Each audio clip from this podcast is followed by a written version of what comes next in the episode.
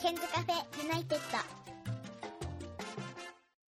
こんにちは101件です、えー今日は久しぶりの一人トークです、えー5月31日、えー5月もあっという間に過ぎ去っていきました、えーこのところですね、えー教え子の子たちを中心に、えー私のポッドキャストリモートで、えー出てくれております。で私あのこのポッドキャストの収録は今まで FaceTime と、えー LINE ビデオ通話を中心にやっていたんですが、えー最近ですね Zoom を覚えましてあの Zoom の音質それから映像の滑らかさに感激した1ヶ月でございました。で今ですね iPhone の方にはですね、えー今回のこの5月のですね放送のランキングがあの出てるんですよ。であのまあポッドキャストのアプリケーションをもうすでにダウンロードしている人とかはですねあの、まあ、そこに入ってこない感じなんですよね。あのポッドキャストのアプリケーションからダウンロードしている場合のえっ、とまああの聞いてくれた数なんですが1万6777足すえー279ちょっと形式が違う。これ Android の方なのかな？ちょっとよくわからないんですけれども、まあ、合計すると、えー1万7000、えー回ですね、えーこのポッドキャストが5月は、えーダウンロードされているという感じです。ありがとうございます。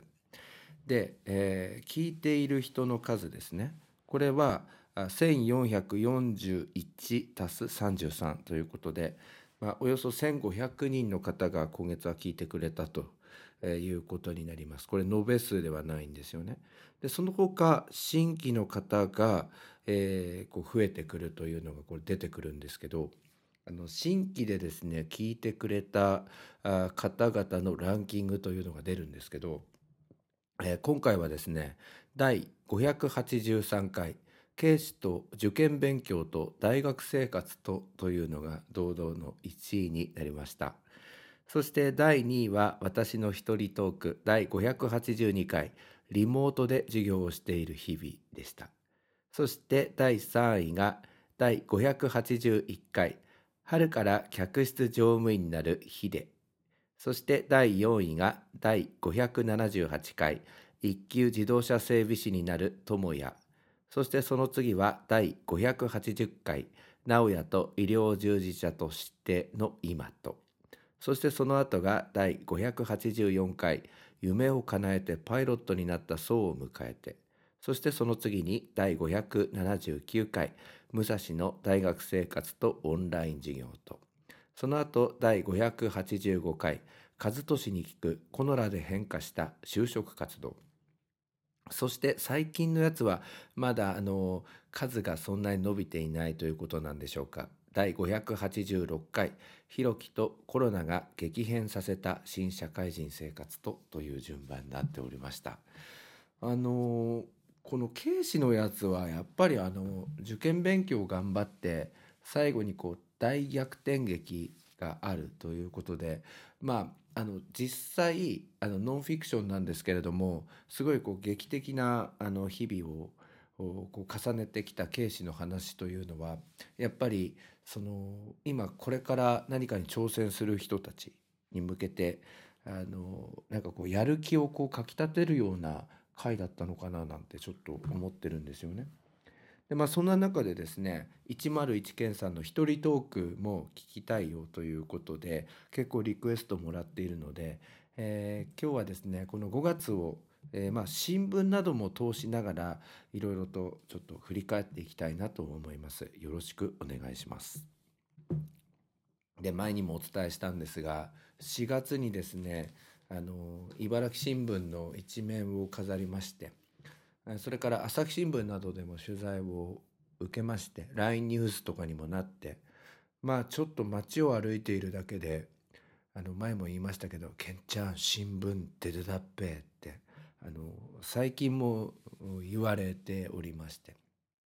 でまあその度にあの自分がやっているっていうよりは学校全体でこのオンライン授業取り組んでるんですよで自分がその写真に出たのがただのその象徴なんですよみたいな感じでちょっと謙虚な形であの返事をしているんですけれどまあ遠隔授業リモート授業ライブ配信すごい充実してたなって思います。で明日から6月になりまして第1週はですね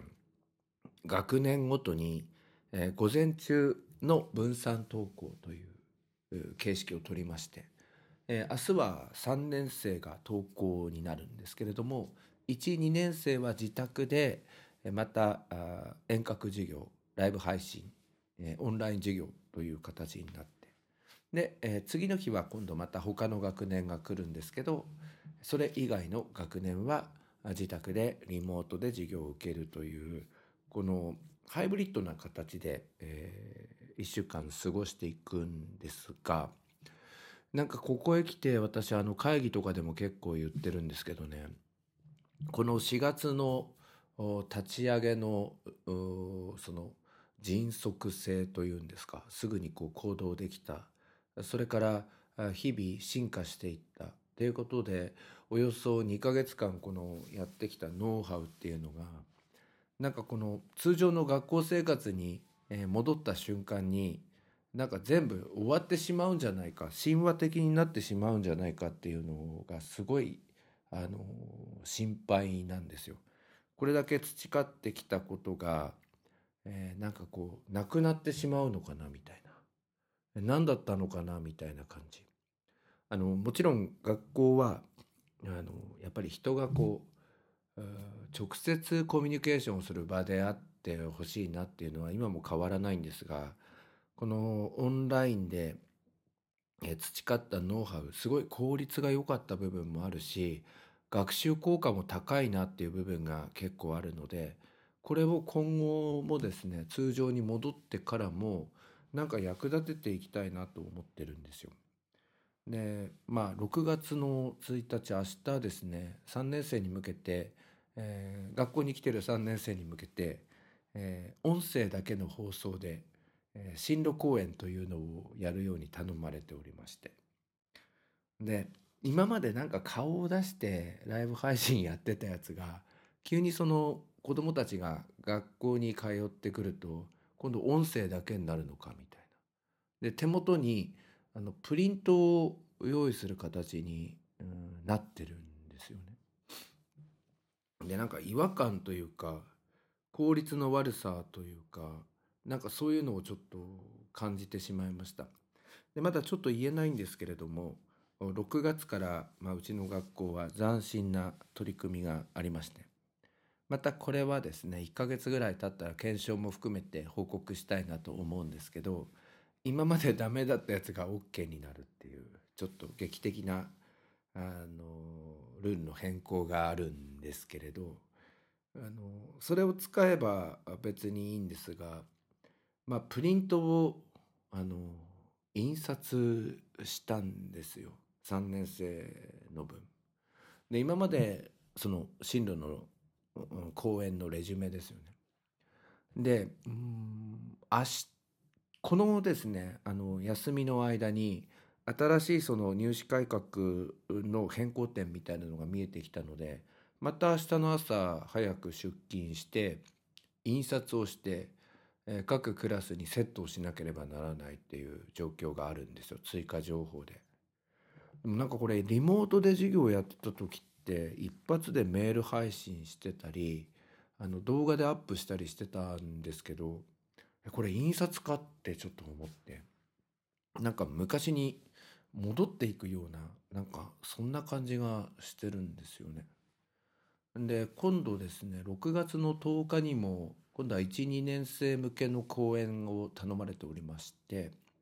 その時には進路手帳の使い方みたいなテーマで講演をするんですが、えー、今日の午後ですねカフェでそれのパワーポイントを作っていたんですけどこれあのリモートで授業をするとなれば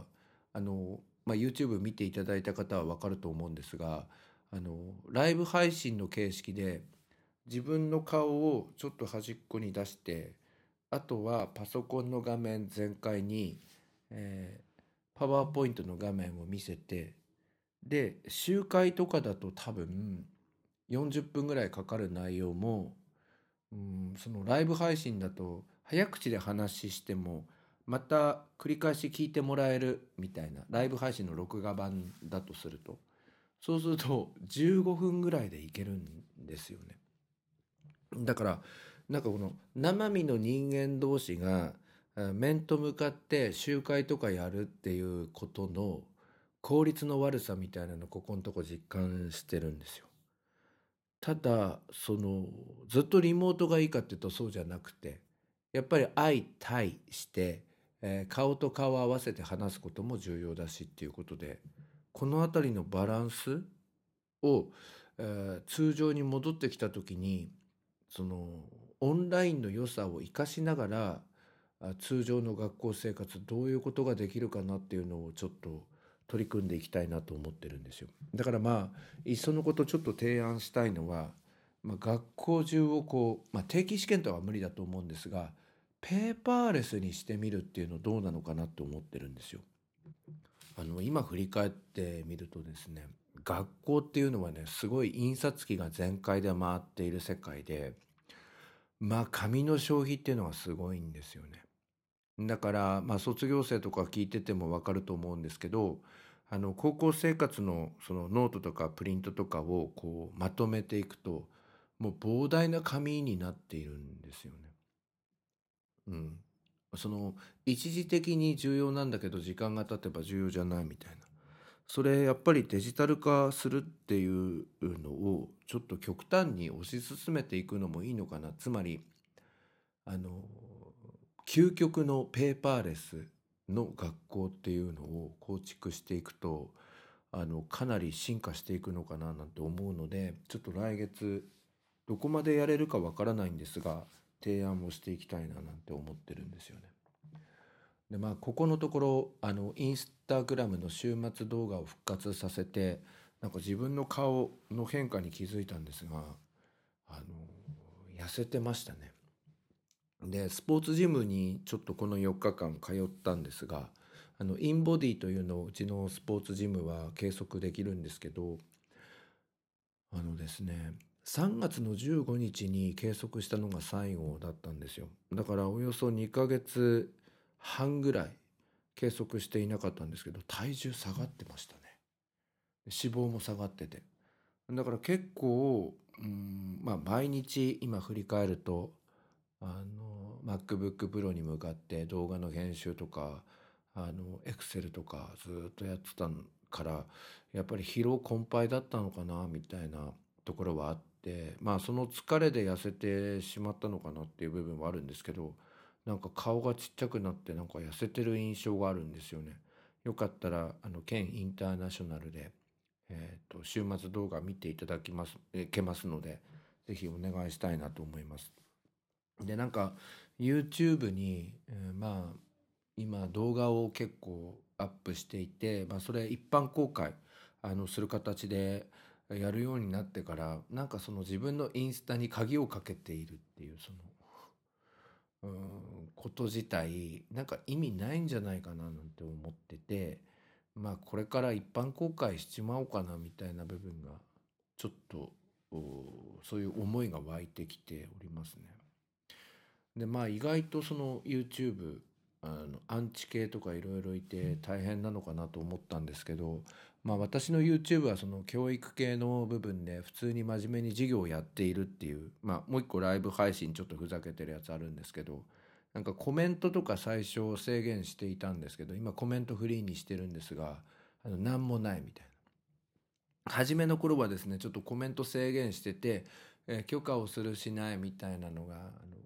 まあ、自分の方でこうやれるんですけどコメントがあるとどうするみたいなのが来ていたんですがその頃なんかかっこいいとか何この先生分かりやすいみたいなめっちゃ嬉しいあのコメントが続々と届いていたんですけど、まあ、その辺を全部拒否しましたらコメントが来なくなったっていう現象があって意外と落ち着いてるなっていうようなところですね。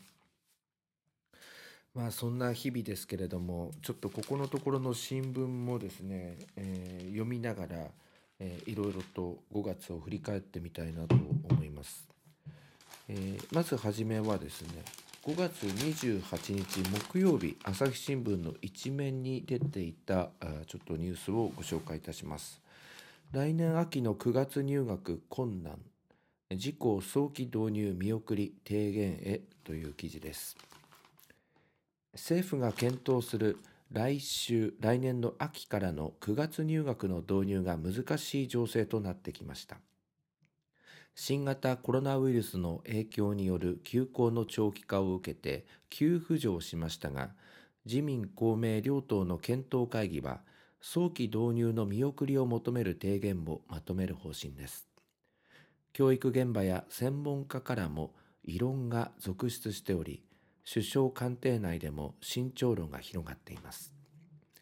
今回の学びの保障のために半年遅れという形の9月入学制度を導入するということは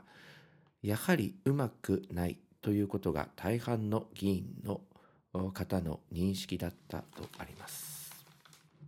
まあこれ出てくる出てきた案が出てきた段階から、まあ無理じゃねっていう感じはしましたけどね。あの日本ってやっぱり年度制で学校だけその9月にしてしまうといろんなことがずれてきますよね。でまあ9月の入学にするとアメリカとかイギリスとか、まあ、オーストラリアもそうなんですがあのそちらのお楽器制と合うから留学とかしやすいよっていうメリットがあって、まあ、昔からこの問題っていうのはよく取り上げられてきてなかなか日本では馴染めないみたいな状況があって、まあ、今回このコロナの問題を機に、えー盛り込んじまえっていうのがなんか見え見えだったなっていうところがあってで、まあ、こんなことを議論してるんだったらばちょっと大学入試改革なんとかしてよっていうところが本音なんですよ。でまあちょっと7月の下旬とかに発行されますちょっと出版物があってそれの原稿をこの連休中に書いていたんですけれどあの今の3年生ってねその政府とか文部科学省の方針にすごい翻弄されてきたんですよ。例えばまあ直接受験とか関係ない人はちょっと分かりにくいかもしれないんですがあのそれでもなんですけどあの大学入試センター試験というのがこの1月で終わりまして、えー今度の1月からは大学共通テストという新しい方式のテストが始まるんですよ。でそこに英語は民間テストを導入するみたいな話があったんですがそれが昨年の10月に断念しました。でさらに、えー数学と国語で記述式というのを導入しようという画期的な案があったんですがそれも昨年の11月に断念しました。ということでそれの準備をしていた予備校とか、まあ、高校サイドどうなのよみたいな部分があってでしかも入試の時期もですね、えー昨年度よりも1ヶ月ずれてるんですよ。例えば総合選抜型っていうのはあの去年までだと AO 入試っていうやつなんですが出願のスタートがあの9月以降それからあの旧推薦型。あれは10月の出願が11月の出願へと1ヶ月ずれるという。ただでさえこうずれ込んでいく中にコロナの問題が出てきて昨日一昨日の新聞ですとこの総合選抜型旧 AO 入試はですね9月の1日からの出願ではなくて9月の中旬から少なくとも2週間、えー後ろ倒ししましょうみたいな、えー案が出てきましてでなんか6月中にどうやら文部科学省は全国の高等学校校長会を通じてアンケートを取るらしいんですよ。そんでアンケートをもとに6月中に入試のその全日程みたいなのを出すっていう間に合うのかっていう感じがあってなんかこうずれていくと。で一方でその大学でなかなかその定員が埋まらないような大学は早いうちから、えーまあ来年の入学生を確保しようということでまあ、出願自体は9月の中旬から合格発表は10月11月以降ということに11月になるのかな？あのずれるんですけれど早めにエントリーシートを書いてもらって入学許可とかあそういうのを出したいみたいな動きもあって。だから今年の入試はですねなんか長期戦になりそうだなみたいな。あの推薦の合格も12月以降になるみたいです。それからあの大学共通テストっていうのはもう日程が決まってるんですがその後の個別試験であるとか私立の一般試験っていうのがもしかしたらこうあの後ろ倒しされる可能性もあって、まあ、6月中にはっきりするらしいんですけどあのそんな形で今受験生は翻弄されてるんですよね。明日の集会でもこの話をちょっとしようと思うんですけど、まあ、そういう状況にあって9月入学だなんだっていうのをやってる場合じゃないしってちょっと思っていたんですけど結局これ議論の議論してたけど時間の無駄だったのかなというのが5月の28日の新聞でした。えー、次はですね5月28日の朝日新聞の社会面の記事です。えー、コロナ休校感染防止の効果薄えー、小児科学会心身へのデメリット大きいという記事です。これすごい興味深かったんですよね。新型コロナウイルス対策として多くの自治体で続いた学校の休校や保育施設の休園について日本小児科学会が感染防止効果は乏しい一方子どもの心身に及ぼすデメリットが大きいなどとする報告をまとめました。この会の予防接種感染症対策委員会が国内外での感染事例や論文などを分析しました。取りまとめに関わった長崎大学の森内教授は、情報が少なかった当初の休校措置を否定するものではないとしながらも、今後再び休校などが検討される場合には、子どもや保護者に及ぼした影響も考慮し慎重に判断すべきだとしています。報告によりますと子どもが感染した場合多くは経過観察や対処療法で十分な軽症でしたその上でインフルエンザと異なり学校や保育施設で子どもが感染源となった集団感染はほとんどなく子どもの感染例は親から感染したケースが大半だと指摘しています。例えば4月に富山県の小学校で教師と児童合わせて5人の感染が判明しましたが、感染者が校外で私的に交流していたことなどから、校内で広がったとは考えにくいものになりました。子供にはウイルスに感染しにくく、感染してもウイルスの排出が少ないことが考えられるということです。一方で休校で教育機会が奪われたり屋外での活動や社会的な交流が減少したりといった影響が大きいことを強調しています抑うつ傾向の子どもが増えると推測される中国のデータがあるほか家庭内暴力や虐待リスクの増加も懸念されます。子どもたちにとってはウイルスが直接もたらす影響より休校措置などによる健康被害が大きくなりかねないと指摘しています。なんか全国的に休校休校ということで休校措置が取られていたんですがこの小児科学会の方だとまあ休校したとかしないとか、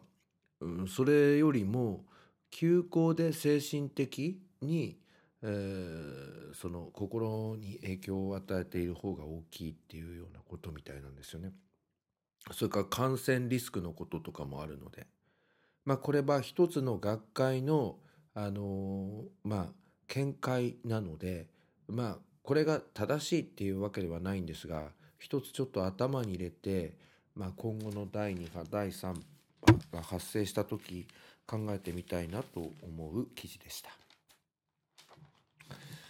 5月31日日曜日の朝日新聞のオピニオンの記事です。えー、休校中じっくり考えたということでなんかここのところちょっと思うんですけどあの若い人たちの読者投稿っていうのがすごい多いなと思って若者たちいろいろ考えてたんだななんて思うんですよね。でそんな中でちょっと面白い、えー、コロナ10代が考えること今この時の言葉からっていうのが一あったのでちょっとご紹介します。えー、大阪府の高校生です。学校から連絡を待つだけの状態が続いていてずっと暇。宿題をやったり、次に TikTok で何撮ろうか考えてる。外に出られるようになったらバイトするのが楽しみだなっていうことなんですよね。あの、まあ、自分は結局、まあ、そのコロナの影響で、あの、リモートで授業をやっていて、まあ、他の先生は在宅勤務を中心にしていたんですが、私はあの、なんだかんだで学校に行かなければならないようなあの立場にあったもんですから言ってたんですよ。でもともとその家にじっとしているっていうのが厳しいような性分でして多分これ俺ずっとうちにいたらなんか暗くなってしまったのかなみたいなところがあるからまあもしかすると子供たち結構ストレス抱えてんのかなと思うんですよね。あのたくさんその自分の YouTube にはあの生徒からあの独自のフォームでコメントが来るんですけどあの今まで学校めんどくせえとか言ってたあの子どもたちに限って早く学校再開してほしいとかみんなに会いたいとかあとはその YouTube に時々、まあ、限定動画の方だったんですけど学校の様子とかをこう映し出すとめちゃめちゃ喜んでくれて「ありがとうございます」なんてこう感謝のあのメッセージとかが届いていたりしてたのでやっぱ学校って大事なんだなってちょっと思いましたね。ちょっと明日子どもたちがどんな反応なのかっていうのを楽しみにしながら過ごしていきたいなと思います。5月29日金曜日朝日新聞の茨城版です。飲食業者ら継続的な支援を訴え知事に嘆願書。三十数件が廃業722人分の署名集めという記事です。新型コロナウイルス感染拡大で苦境に立たされている飲食業界の救済を求め水戸市のスナック店主らが28日大井川和彦知事に嘆願書を提出しました。この日発起人で、えー、泉町中通り商店会の会長さんが嘆願書を知事に手渡しました。時短などへの一時的な協力金だけでなく継続的な支援を求める内容でこの会長さんは苦しいを通り越して三十数件が廃業した。今は仲間同士で飲み食いをしてしのいでると訴えました。会長さんは4月15日からバーテンシュらの協力を得て署名を集めを始め、飲食関連事業者ら722人分を集めました。支援があまりに遅い、ようやく県に苦痛を届けられたと話しました。あの自分の妹夫婦も東京の世田谷で和食居酒屋をやっているんですけど、まあ、かなりこのあの時期厳しかったみたいですね。ここのところはちょっと時短で営業を再開しているようなんですが、ただ、なんか東京都の支援っていうのはかなり充実していて、まあいろいろなあの保証をしていただけるみたいな部分があったようなんですが、まあ、ちなみにうちの妹はまああれですよねあのその自分のお店だけではもうちょっとやっていけないっていう状況だったのでマイバスケットで、えー、アルバイトをして、えー、この時期の生活費を稼いでいたっていう話もありました。私もあの茨城からお米を送らせていただきましたけどね。でいろんなその飲食店が例えばテイクアウトであるとかお弁当であるとかそういうのをこうやって工夫を凝らしてあの来たと思うんですがでもやっぱりそれってあの通常の売上、えー、以下になるっていうか通常の売上げの40%とか30%になるっていうことのようなのでなかなか大変な時期だったなと思うんですよね。だから、まあちょっとさっきちらっと言ってしまいましたけど、第2波、第3波来ないように、あと経済をこう立て直すように、うまくこうバランスをとって、この後進めてい、えーいきたいなというふうに思います。えー次はですね、個人的にちょっとオーストラリアのニュースがあったので、えーお伝えいたします。5月29日金曜日、朝日新聞の国際面です。えーオーストラリア地方紙36紙廃刊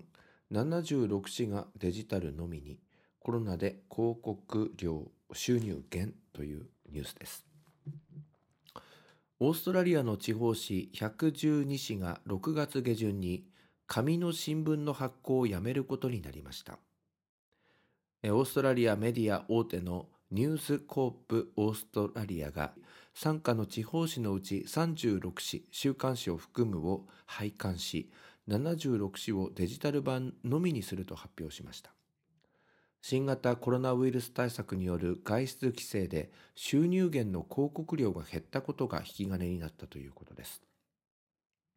全国紙のオーストラリアンのほか大都市を拠点にする主要地方紙デイリー・テレグラフシドニーやヘラルド・サン、メルボルンなどを傘下に持つオーストラリア最大のメディア企業です。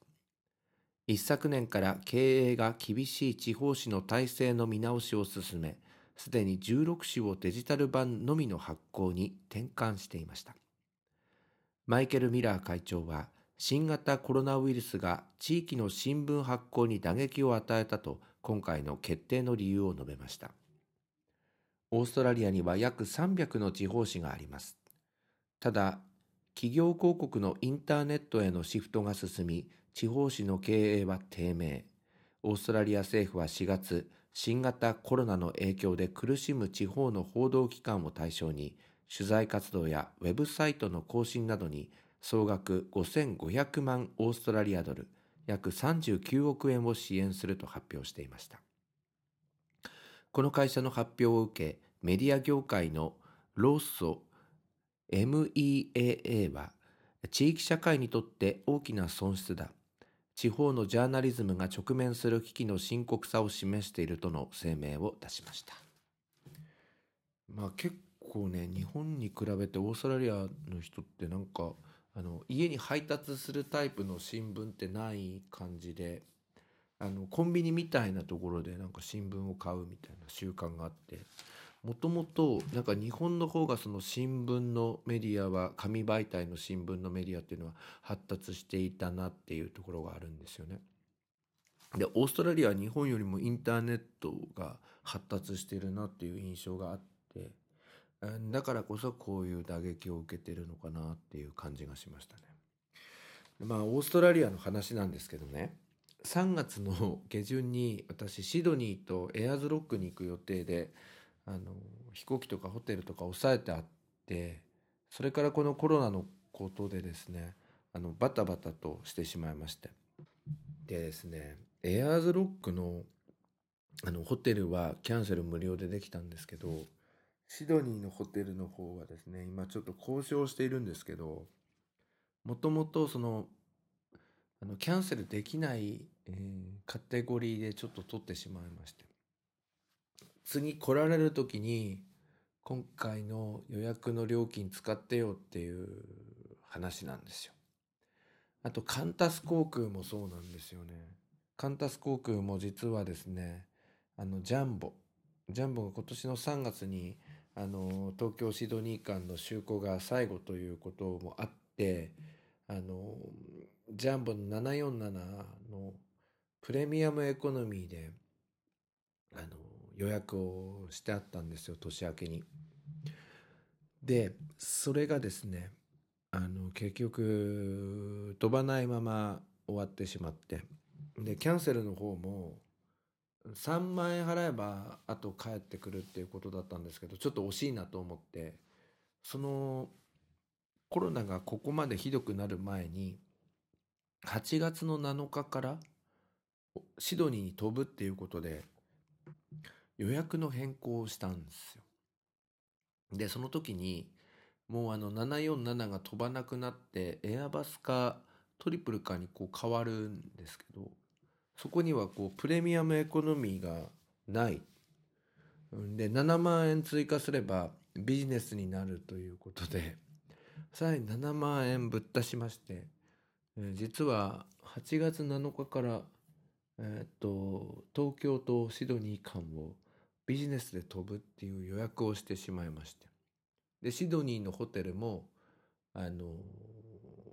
そのタイミングで、えー、宿泊日を変更しているんですよ。でエアーズロックのホテルはまだ取っていないっていう状態なんですけどこれちょっと8月行くの厳しいんじゃないかなと思ってましてで今ちょっとシドニーのホテルにまた交渉でリクエストを上げてるんですけどまだちょっと返事が返ってきていない状況ででカンタスも飛ぶのかなっていうところで飛ばない場合これちょっといけないんじゃないかなってか飛んでもいけないんじゃないかなっていうことでちょっとキャンセルしようがどうなのかっていうのをちょっと6月中にやらなきゃなって思っています。またちょっとこの辺あのだからやっぱりちょっと思ったんですけど個人一人旅とかでもなんか今まで調子に乗ってなんか一人でインターネットでホテルとか航空券とか取ってお得とかやってたんですけどこういう時やっぱり旅行会社をちゃんと通しておいた方が保証がしっかりしてるんだなっていうのをちょっと反省しております。えー、と次はですね5月31日の声ボイスオピニオンフォーラム朝日新聞の記事なんですがこれちょっと読者投稿欄なのであんまり詳しくこれ読んでしまうといけない気がするんですよね。あのー、まあ、地方公務員の方がオンライン授業常時導入をという意見を述べてくださっております。あの一部ちょっとご紹介しますけどオンライン授業も大学や私立学校などは導入し実践しているようだだが義務教育課程の公立校ではネット環境が整っていなかったりノウハウの蓄積が少なかったりなどの理由で導入に尻込みしているのが現状に思えると。で、えーと、学校が再開すればオンライン授業の必要はなくなる。だが将来起きり起きうる災害などを見据え常時導入できるよう準備を進めるべきだと感じたと。で今回のコロナ禍による国民は窮屈な生活を強いられている。だがここで得られた経験や課題を分野問わず未来にどう生かすかを思案し行動していくべきだと思うということでなんかこの方の意見なんか私の主張とそっくりでああと思ったんですよね。でまずね今回ねあの全国の公立学校のそのオンライン授業ライブ配信とか双方向の授業があの実現できたの5%くらいだったらしいんですよ。これ何なんだろうなと思って。で結構予算もついてたはずなんですよ ICT 化に向けて。でタブレットとかもあったはずなのになんでここまで浸透しなかったのかなみたいな。うちは完全自前でやってたんですけど早かったなみたいな。うんなんかちょっとそこら辺がちょっと今不思議なんですよね。でノウハウの蓄積が少なかったってこの方書いてありますけどうちの学校もノウハウ少なかったんですけどもう失敗してもいいからやろうっていううん合言葉だったんですよね。うまくいかなくてもとにかく教育のサービスを出そうみたいな、うん、だから失敗を恐れたりとかこういう場合どうしたらいいのとかこういうクレーム来たらどうしたらいいのっていろんなことを想定するとこれは何もできない取り組みだったんじゃないかなって思うんですよね。それからあの今日最初に言いましたけれどなんかせっかくここまで築き上げたものが6月から通常の学校生活になると神話になってしまうんじゃないかっていう懸念があったんですがそれをですねちょっと上司に言ったらばまた今後活用できるように何かの時に活用できるように大切に温存しておこうみたいなあのあの取っておこうとか。で例えば土曜日の講座をオンラインにするとか少し残していこうよみたいなあのことをちょっと考えてるんですよね。で自分ちょっと進路の立場で言わせてもらうと今までその先生方のですね大学訪問であるとか大学説明会の出張っていうのが5月6月めちゃめちゃ多かったんですよ授業を振り返っていくみたいなこともあってでもこれあの恒久的にこのコロナがどうのこうのじゃなくてあのずっとオンライン化してもらえればあのわざわざその授業を潰して出張に行くっていうこともなくなるんじゃないかななんて思ってるんですよね。でそして、えー、ちょっと試みなんですけれども、えー、今週6月4日の放課後はですねある大学の入試担当の方とちょっとやり取りをずっと続けておりましてうちの学校の生徒だけが Google ハングアウトミートでその大学の説明を聞くという企画をちょっとやってみようかなということで明日から具体的に動いていくんですけどあの6月4日生徒は自宅にいてメールが届いてそれをクリックすると大学の教職員の方が待ってるみたいなちょっとそういうオンライン大学説明会というのをうちの学校独自でやってみてこれがうまくいったら土曜日とか日曜日うまく活用してオープンキャンパスに今なかなか行けない状況なので、あの自宅で個別相談ができるみたいなちょっとそういう仕組みを作っていこうかなと思っております。えー、またこれも後ほど後日ご報告していきたいなと思いますので、えー、新聞記事ラストです。5月31日日曜日朝日新聞の総合面です。ボーナス3分の1に給料10%減、医療担い手待遇悪化、コロナ恐れ受診減という記事です。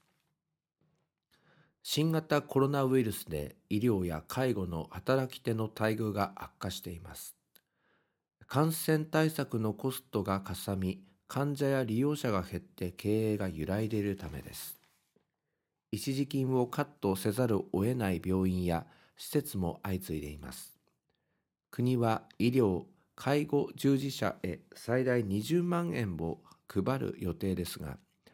減収分を補うのは難しい状況です。一部では雇い止めや休みを指示する一時帰休なども見られ、雇用をどう守るかも課題です。医療機関のコンサルティングを手掛けるメディバによりますと一般の患者が感染を恐れて受診を控える動きが目立っています。この会社が全国約100の医療機関に感染拡大の前後で患者数の変化を聞いたところ外来患者は2割強入院患者は1割から2割減ったということです。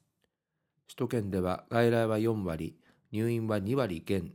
特にオフィス街の診療所は在宅勤務の定着で会社員らの患者が落ち込んでいるということです。これまあポッドキャストで直哉さん出てくれましたけどねあの緊急を要さない手術を先延ばしにしてほしいであるとか退院したいっていう患者さんがいたっていうのをポッドキャストであったけどそれと同じですよね。メディバの取締役は非常勤医師の雇い止めも出ている。夏のボーナス支給見送りを検討している施設も散見されると話しています。実際看護師らの給料や一時金が下がるケースが続出しています。日本、えー、医療労働組合連合会医労連が28日にまとめた調査では愛知県の病院が医師を除く職員の夏の一時金を前年実績の2ヶ月分から半減させることを検討。神奈川県の病院では夏の一時金カットに加え、定期昇給の見送りや来年3月までの役職手当の2割カットなどを検討しているということです。医療連の森田書記長は、職員の一時金1ヶ月分はだいたい30万円。コロナ患者を受け入れている医療機関の勤務者には最大20万円が支給されることになったが、えー賃下げ幅が、えー上回る可能性があると話しています。職員の夏の一時金を当初想定していた額の3分の1に引き下げる病院もあります。埼玉県え済生会栗橋病院は新型コロナの入院患者も受け入れています。4月の病院収入は前年の同じ月より15%減で1億2000万円減ったということです。院長は経営環境について潰れるんですかというレベルだと打ち明けています。看護師や臨床検査技師ら職員の夏のボーナスについて感染拡大前に想定していた額の3分の1にまで減らさざるを得ないということです。全国医師ユニオンが都内で16日に開いたシンポジウムでも懸念の声が上がりました。千葉県内の民間病院に勤める研修医はすでに給料が10%カットされた病院もある。現場でのストレスが強くなる中で給料まで下がったらもうやっていられないという人も出てくると訴えています。大病院の中には業務が減っている一部の職員について一時帰給を検討するところも出てきました。今後予想される第2波に向け医療従事者の雇用の安定が求められています。なんだよこれあれですよねコロナでもう本当に精神的肉体的に大変な状況になっているその医療従事者の皆さんがその賃金まで減らされていくということになるとちょっときついなと思いますね。これどうにかならないのかなっていうのをちょっと考えさせられる記事でしたね。でもあのブルーインパルスが東京の空を飛びましたけれどもあれでありがとうなんてあのいろんな医療医療従事者が屋上からあの手を振っていましたけどでも実態はまだまだ厳しいなっていうところと第2波に備えてっていう部分いろいろあるんだなっていうのをちょっと感じさせられる内容でした。はいということで、えーここまでですね、えー久しぶりに一人トークさせていただきました5月終わりますね6月でございます。コロナでバタバタしているうちにもうすでに、えー夏の空が広がり始めました。これから梅雨の時期もあるかなと思いますけれどもね。えーケンズカフェのブログの方最近充実させておりますので、えーどうぞよろしくお願いいたします。k-cafe. 心具 -nifty.com えーそれからですね、えー101件ワールドというのは鍵がかかっておりませんのでインスタグラムお楽しみください、えー鍵がかかっている方は県インターナショナルという101件のインスタなんですけれども、えー18歳以上の方であれば許可させていただきますのでリクエストよろしくお願いいたします。ツイッターやっております。ツイッターは101件です。こちらは鍵がかかっておりませんので、えーぜひ、えーフォローをしていただきたいと思います。ということで明日から6月です。皆さん頑張っていきましょう。今日もお聞きいただきましてありがとうございました。ここで101ケンさんに代わってケンズカフェユナイテッドからのお知らせです。この番組では現在リスナーを募集しています。iTunes ストアにあります検索バーにケンズカフェユナイテッドと英語で入れて検索してみてください。無料でダウンロードすることができます。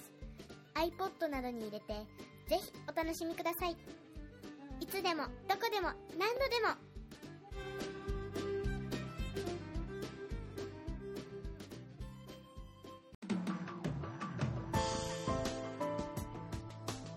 iPhone でお聞きの皆さんに新しいサービスのお知らせです。